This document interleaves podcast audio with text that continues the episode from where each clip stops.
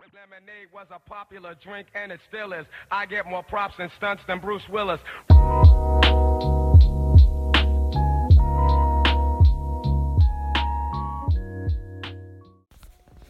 Olá a todos, o meu nome é Gabriel Francisco e sejam muito bem-vindos a mais um podcast da Humana. Na semana passada eu vim aqui, falei com vocês, não trouxe tema e esta semana fiz exatamente o mesmo porque eu acho que na semana passada correu super bem.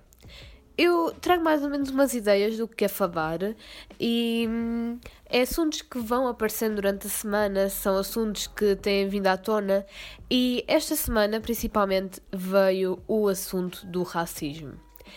A minha posição quanto isso, e eu sei que falar sobre este tema é delicado porque isto devia ser uma coisa normalizada, mas como acontece com tudo há sempre opiniões de um lado, sempre opiniões do outro. E eu, sinceramente, o podcast é meu e eu vou falar exatamente aquilo que eu acho e aquilo que eu defendo. Se vocês têm ouvido os meus últimos episódios, eu acho que já deu para perceber que eu defendo muito a igualdade. Para mim, não me importa se és branco, se és negro, se és vermelho, se tens pintinhas amarelas. Não me importa. Porque Há uma coisa que é muito engraçada que foi, eu fui educada pelos meus pais a sempre ver as pessoas meio de uma forma igual. Do género, não há pessoas brancas e negras, há pessoas e essas pessoas têm família, essas pessoas têm uma vida, essas pessoas têm sonhos, têm coisas que querem alcançar. E é assim, nem todos os, nem todos os negros são maus, assim como nem todos os brancos são bons, se me faço entender. Porque vamos pensar, nós já temos a prova, durante toda a história, que não há quase nada de errado que os negros tenham feito. Geralmente nós, os brancos, é que até fomos traficar os negros. Percebem? Só que o assunto é, não sei porque é que as pessoas têm tanta mania de os pretos, os negros, é que são maus. Porque isso está completamente errado. E eu vi, uh, um, vi no Instagram um vídeo em que na televisão foram entrevistar alguns meninos numa escola e tinham um bebê negro e tinham um bebê branco. E perguntaram a eles qual é que era o mais bonito. E toda a gente apontou para o bebê branco, inclusive duas meninas negras. E depois perguntaram, a todos desses dois qual é que é o mau? E apontaram para o bebê negro. E eu vi o vídeo e eu fiquei completamente espantada com aquilo que estava a ver. Porque é esta a educação que estão a dar às novas gerações, que vêm depois de nós? É isto que querem passar? Houve algumas crianças que disseram para eles serem igual, e houve até uma criança, inclusive, que disse que a mais bonita era a negra. E hum, esses pais que deram essa educação merecem um shout-out, porque, sinceramente, qual é o stress? Porque é que tem que haver shame quando é quase uma questão só de melanina? Porque vamos pensar, todos nós temos sentimentos, todos nós temos emoções, todos nós. E quando falam que a cor da pele não interessa e já começa a ser uma frase quase clichê, é porque não interessa mesmo. É como uh, é como orientação sexual. O que é que isso tem? O que é que isso tem a ver? Eu do género, eu sou hetero e apoio qualquer tipo de orientação sexual, porque isso não mexe com a minha felicidade, isso não mexe com a minha pessoa. E aliás, fazer shame numa pessoa que é gay não faz com que essa pessoa seja menos gay. Assim como fazer shame numa pessoa que é negra, não vai fazer com que uma pessoa seja menos negra. Isto é a minha perspectiva. Eu cresci e sempre vi uh, as pessoas brancas e as pessoas negras da mesma forma e tenho bem noção que se há negros maus, também há pessoas brancas muito más. E nós conseguimos ver isso com a escravidão e mesmo nas notícias no dia a dia. Se vocês virem bem as notícias no dia a dia, Quantas pessoas brancas é que matam os pais, os filhos? Quantas vezes é que vocês veem notícias de pessoas negras mataram este, aquele ou aquele outro?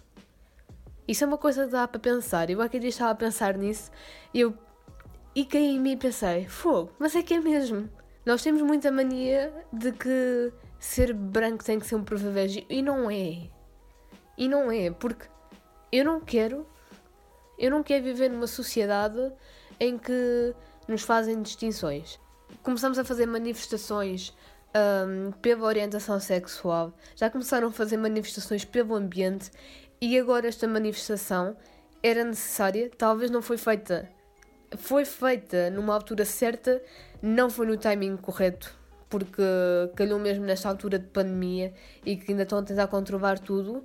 Só que estas coisas são necessárias e já está na altura, nós estamos no século XXI e não faz sentido nenhum que ainda continuem a existir estas coisas. E eu espero que as gerações futuras sejam mais compreensivas do que as gerações passadas, porque ainda há muita geração mais velha que não compreende e continua a achar que os negros são escravos. E eu acho que isso é completamente errado e que ninguém tem que ir para a terra deles porque isso não existe. Nós estamos no mesmo mundo, estamos no mesmo mundo e o facto de eu ser portuguesa ou não ser portuguesa não significa nada. É apenas uma questão de território. Todas as pessoas merecem respeito. Todas as pessoas têm os seus direitos legais e eu acho que ofender as outras pessoas é completamente errado e chega a ser crime. Pronto, passando este tema, vou passar ainda para um que ainda é menos ligeiro, mas pronto, já faz parte da minha experiência humana, que é ataques de pânico. Esta semana bateu-me de repente que eu já não tenho nenhum ataque de pânico há imenso tempo e não é uma coisa má.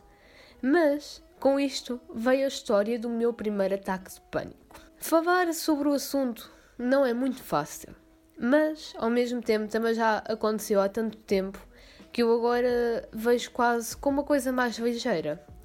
A verdade é que, com este assunto do racismo, eu depois lembrei-me de uma coisa que é o bullying. E talvez quem vai ouvir o podcast depois disto já não goste assim tanto de mim, mas é que não fui eu, foi a minha versão do sexto ano que hum, eu já sofri bullying. Eu sofri bullying praticamente desde o primeiro ano até ao quarto ano, em que todos os dias chegava uh, cheia de nódoas negras a casa e ninguém conseguia travar aquilo e só eu é que consegui travar quando houve um dia que eu ataquei quem me atacava. Mas Pronto, isso passou na minha vida. O quinto ano depois foi um. Também mudei de escova, foi uma questão de adaptar-me. Mas no sexto ano aconteceu uma coisa. Que eu passei de quem fazia. De quem sofria bullying e supostamente, e vocês já vão perceber porque é que é supostamente, eu passei a ser eu a fazer o bullying. Como é que isto ocorreu? Nós tínhamos uma colega que era um bocado instável Havia alturas em que estava muito bem connosco, porque nós éramos um grupinho, estava muito bem connosco, outras alturas não estava, outras alturas basava para outras pessoas, aquilo não dava para compreender muito bem. Só que houve uma altura em que nós estávamos chateadas com Eva, motivo não sei, mas houve um dia que ela faltou e as minhas colegas tiveram a ideia de lhe escrever um postal. Só que aquele postal não era o postal tradicional de as melhores, ou era um postado em que supostamente a turma toda ia tipo escrever alguma coisa negativa sobre ela. Obviamente que eu, no sexto ano, não, ninguém, na minha altura no sexto ano, ninguém falava sobre bullying, ninguém explicava que fazer um papel daqueles era um ato de bullying, mas aquilo que aconteceu foi, eu lembro-me escrever naquele papel alguma coisa do género é só graxa e um smile, porque a gente na altura achava que ela fazia muita graça aos professores, porque pronto, sexto ano, não é? E, e eu escrevi aquilo e passei o papel, mas fui uma das primeiras a escrever e não cheguei a ver o que é que os meus outros colegas escreveram. Só que entretanto nós decidimos guardar o papel e não enviar para o cacifo, porque era a ideia principal daquela gente, era enviar aquilo para o cacifo sexto ano, não é? Eu continuo a achar que isto foi das ideias mais tristes, mas pronto. O que é que ocorreu? Ocorreu que uns dias mais tarde, quem guardou aquele papel decidiu enviar o papel. E um, essa tal colega recebeu o papel, eu fui ter com ela, disse-lhe exatamente o que é que eu tinha escrito e naquela altura pedi-lhe desculpa e disse que tinha sido uma atitude tonta. E ela aceitou e eu fiquei amiga dela nessa altura. Aconteceu que mais ou menos 15 dias depois estávamos numa alva e nós começamos a ser chamadas. As minhas colegas, houve uma colega minha que foi chamada para ir à direção e nós achamos estranho. Do género, ok, são 8 da manhã, já não sei se era 8 e meia, porque é que estão a chamar a Vapir à direção a esta hora? Eu sei que, entretanto, demorou imenso tempo a ir e a vir, e quando veio, vinha totalmente lavada em lágrimas. E eu pensei, ok, o que é que se está a passar? Porque, entretanto, outra colega do meu grupo foi chamada outra vez à direção. A tal colega chegou, estava super em lágrimas e quando conseguiu acalmar disse: Nós estamos a ser chamadas à direção por causa daquele papel. E eu disse-lhe alguma coisa do género: Mas vai ser a turma toda chamada? E ela do género: Não, fomos só nós, é que fomos culpadas de ter escrito o papel. Ok, o que é que sucedeu? Entretanto, chegou a minha altura de ir à direção e eu sei que lá dentro da direção chamaram-me de tudo, menos de Gabriela, que é o meu nome. Disseram que eu era uma criminosa, se eu sabia que estava a cometer um crime e que eu podia ir bem presa, ou então os meus pais iam pagar por isto. Eu sei que disseram-me imensas coisas e fizeram-me imensas perguntas, e ao mesmo tempo eu não queria responder, e ao mesmo tempo eu estava super assustada. Eu sei que depois de ter respondido a tudo, eu fui obrigada a ir para uma sala, fui arrastada pelo braço por uma um, auxiliar, ela agarrou-me no braço com imensa força e mandou-me para uma cadeira. Do género, mandou-me, lançou-me para a cadeira, como se eu fosse bicho.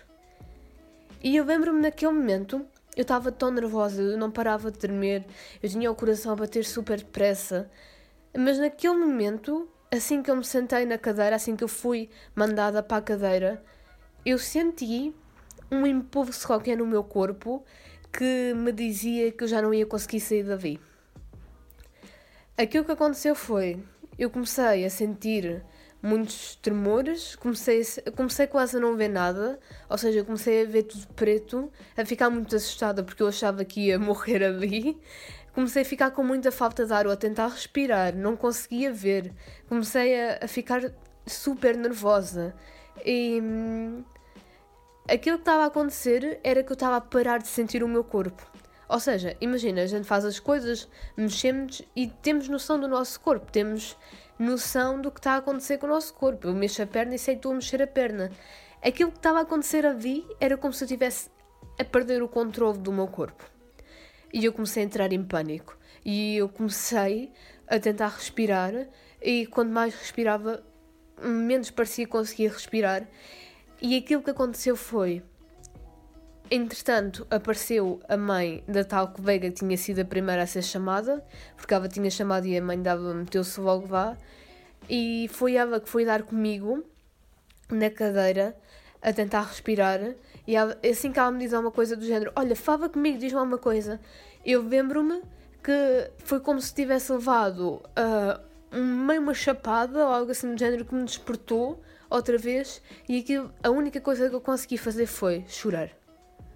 Eu basicamente, aquilo que eu fiz foi chorar, mas chorei imenso e disse alguma coisa de eu não sei se vou morrer aqui. Eu lembro-me que aquilo foi do género super intenso, porque eu tinha a sensação de que se eu não conseguisse sentir o corpo que ia morrer ali. Isto é um bocado dramático ao mesmo tempo, mas eu não sei como é que se vocês já tiveram ataques de pânico ou se já experienciaram ver algum de perto, mas sentir e da forma como eu senti, porque na minha mente, naquela altura estava tudo bem, tinha pedido desculpa e tudo mais. Só que a mãe dela, da tal rapariga que nós escrevemos, tinha contactos com a polícia e aquilo foi diretamente para a polícia e não foi diretamente para a direção. Aquilo chegou à polícia e depois é que foi parar à direção. E na direção nós chamaram-nos, mas depois mais tarde tivemos que levar com a polícia. Ou seja, depois daquilo tudo, eu depois, entretanto, estava uh, mãe da minha colega levou uma casa, eu também peguei logo para a minha mãe, assim comecei a sentir mais o corpo e parei de chorar. Obviamente que a minha mãe ficou super alfabeta e, e se não tivesse lá a tal mãe, ela tinha ido a correr ter comigo. Aquilo que aconteceu foi que eu achava que aquilo ia ficar por ali. Eu achava que um, nunca mais ia ter uma experiência daquelas. O que acabou por acontecer foi que tal colega gostou tanto da fama com que nós ficamos que começou a fazer proveito dela. Ou seja, isto não é tipo vitimizar aquilo que eu fiz. Aquilo que eu fiz não foi correto. E se eu pudesse, do género, falar com a minha versão do sexto ano, diria-lhe: não faças isso. Porque isso é errado, isso é imoral, e do género, se tens alguma coisa contra ela, diz-lhe na cara. Só que aquilo que aconteceu foi que ela depois gostou da fama e começou a fazer o proveito disso porque entretanto toda a escola ficou a saber, nós não conseguíamos passar nos corredores sem ser chamadas de assassinas e de criminosas, nós já éramos conhecidas como o grupo das criminosas e hum, aquilo que depois começou a acontecer foi nós fazíamos qualquer coisa e era horrível. Imaginem, houve uma vez que ela trouxe uns calções curtos Ninguém disse nada, ninguém reparou em nada, do género nem queríamos saber. E aquilo que ela fez foi ir à casa de banho, cortou os pulsos e foi à psicóloga da escova dizer que nós tínhamos estado a gozar com ela por estar a usar calções curtos. Naquele dia eu não fui chamada, foi, foram chamadas duas das minhas colegas, mas foi o suficiente para eu começar a ter outro ataque não tão forte, mas assim um ataque em que comecei a chorar de repente e a dizer eu não eu não estou bem, eu não gosto eu não gosto disto, eu quero ir para casa. E naquela altura é assim quem me conhece sabe que eu sou boa aluna, é uma coisa natural, eu gosto gosto entre aspas, gosto de aprender, gosto de estudar mas pronto, é, é uma coisa que ter boas notas, esforçar-me, dá-me dá gozo. Aquilo que aconteceu naquela altura foi que as minhas notas foram completamente abaixo. Se eu não tive uma depressão, eu andei lá muito perto. Só que não tentava não dar muito em casa a perceber porque eu não queria preocupar os meus pais e hum, também falava muito pouco com as pessoas porque também não me sentia à vontade em falar do assunto porque eu sentia-me mal. Eu sentia-me exatamente a criminosa que me diziam que eu era. Naquela altura era exatamente assim que eu me sentia. Eu sei é que durante muito tempo, graças a esse episódio, eu era incapaz de estar nas alvas sem estar em tensão. Imaginem, alguém batia à porta e era só para ver um recado ou algo assim do género e eu já estava completamente a chorar. Porque achava que era da direção ou era outra vez a polícia, porque depois, entretanto, a polícia vai dar uma palestra à escova e teve praticamente o tempo todo a dizer-nos que nós éramos criminosas. Não disseram diretamente, mas deram muito, deram muito a entender. E o assunto chegou quase a estar tão sério que a gente teve quase a ir para tribunal. Só que, lá está, é daquelas coisas que deixamos passar. Era uma coisa de miúdas e hum, foi errado a mãe dela ter posto logo a polícia em cima disto, porque podia ter sido muito bem resolvido com alguma coisa da direção da escola, podiam-nos ter dado algum castigo, algum, alguma coisa disciplinar e ficava assim resolvido. E não, aquilo envolveu polícia, tornou-se sério. Nós na escola começamos a ser vítimas do bullying que não tínhamos feito aquilo que me fizeram depois foi muito pior do que supostamente a, frase que eu escrevi e foi uma burrice da minha parte ter feito aquilo. Eu sei que depois, mais tarde, acabei por ter alguns episódios de pânico, mas não foi tão mal quanto aquele primeiro. Nunca, nunca chegou perto. Porque quando eu tive algum ataque de pânico, aquilo que me deu depois acaba sempre por ser chorar muito, percebem? Não é uma coisa de parte de sentir o corpo e penso que vou morrer a vir. Mas pronto, esta foi a minha experiência, a minha primeira experiência com ataques de pânico. E hum, com isto não foi uma experiência bonita, não, não é para ser uma experiência bonita um ataque de pânico, mas não foi a melhor experiência e foi pelas piores razões. Porque no fim eu não tinha uma má intenção, também não era boa, mas não era daquela de prejudicar a vida toda da tal rapariga que eu hoje nem sei se ela ainda continua viva, se não continuo, nunca mais ouvi nada sobre ela. Só que hum, aquilo prejudicou-me durante muito tempo porque eu tornei-me uma pessoa muito reservada. Para vocês terem uma ideia, eu só comecei a ser uma pessoa mais aberta mais ou menos no 11 ano. Porque, imaginem, eu tornei-me aquela pessoa para não sofrer consequências, para não ser castigada, para não passar por tudo aquilo que eu já tinha passado. Eu era daquelas que chegavam quase a meio do segundo período e ouvir-me falar nas aulas era uma novidade. Um, saber que eu existia era quase uma novidade. Eu cheguei a ter professoras que no segundo período nem sequer sabiam que eu era porque pouco uh, tinham me ouvido falar. Pode, chegou a este extremo o medo que eu tinha de, daquela escova, de, das pessoas que batavam, da direção daquela escova. E esta é a minha história dos ataques de pânico. Eu depois nunca tive assim ataques de pânico assim muito violentos. E eu posso dizer que desde que eu saí daquela escova, eu passei a ter um ataque de pânico por ano, se chega a ser tanto. Mas é assim, tenho ataques de ansiedade, mas não é a mesma coisa. E os ataques de ansiedade é muito mais fácil de controlar. É uma coisa que eu jogo ali um bocadinho com mindset e penso: ok, não, isto vai dar certo, deixa-me aqui resolver. Ataques de pânico para mim é uma coisa muito mais difícil de controlar. Mas pronto, este foi o episódio de hoje. Eu espero que tenham gostado aqui da minha história super humana. E se eu pudesse voltar à minha versão do sexto ano, eu dizia: por favor, não faça isso. Porque isso é, primeiro, é imoral, é errado. Os, os teus pais não te educaram assim. E hum, não sigas os outros, porque seguir os outros é só ser mais uma ovelhinha a ir atrás do rebanho. Faz, mas é a tua cena e as coisas resolvem-se por si só. E pronto, muito obrigada por terem estado aí desse lado. Eu não sei em que plataformas estão a ouvir, mas está disponível no Spotify e no iTunes. E então encontramos-nos na próxima semana. Beijinhos!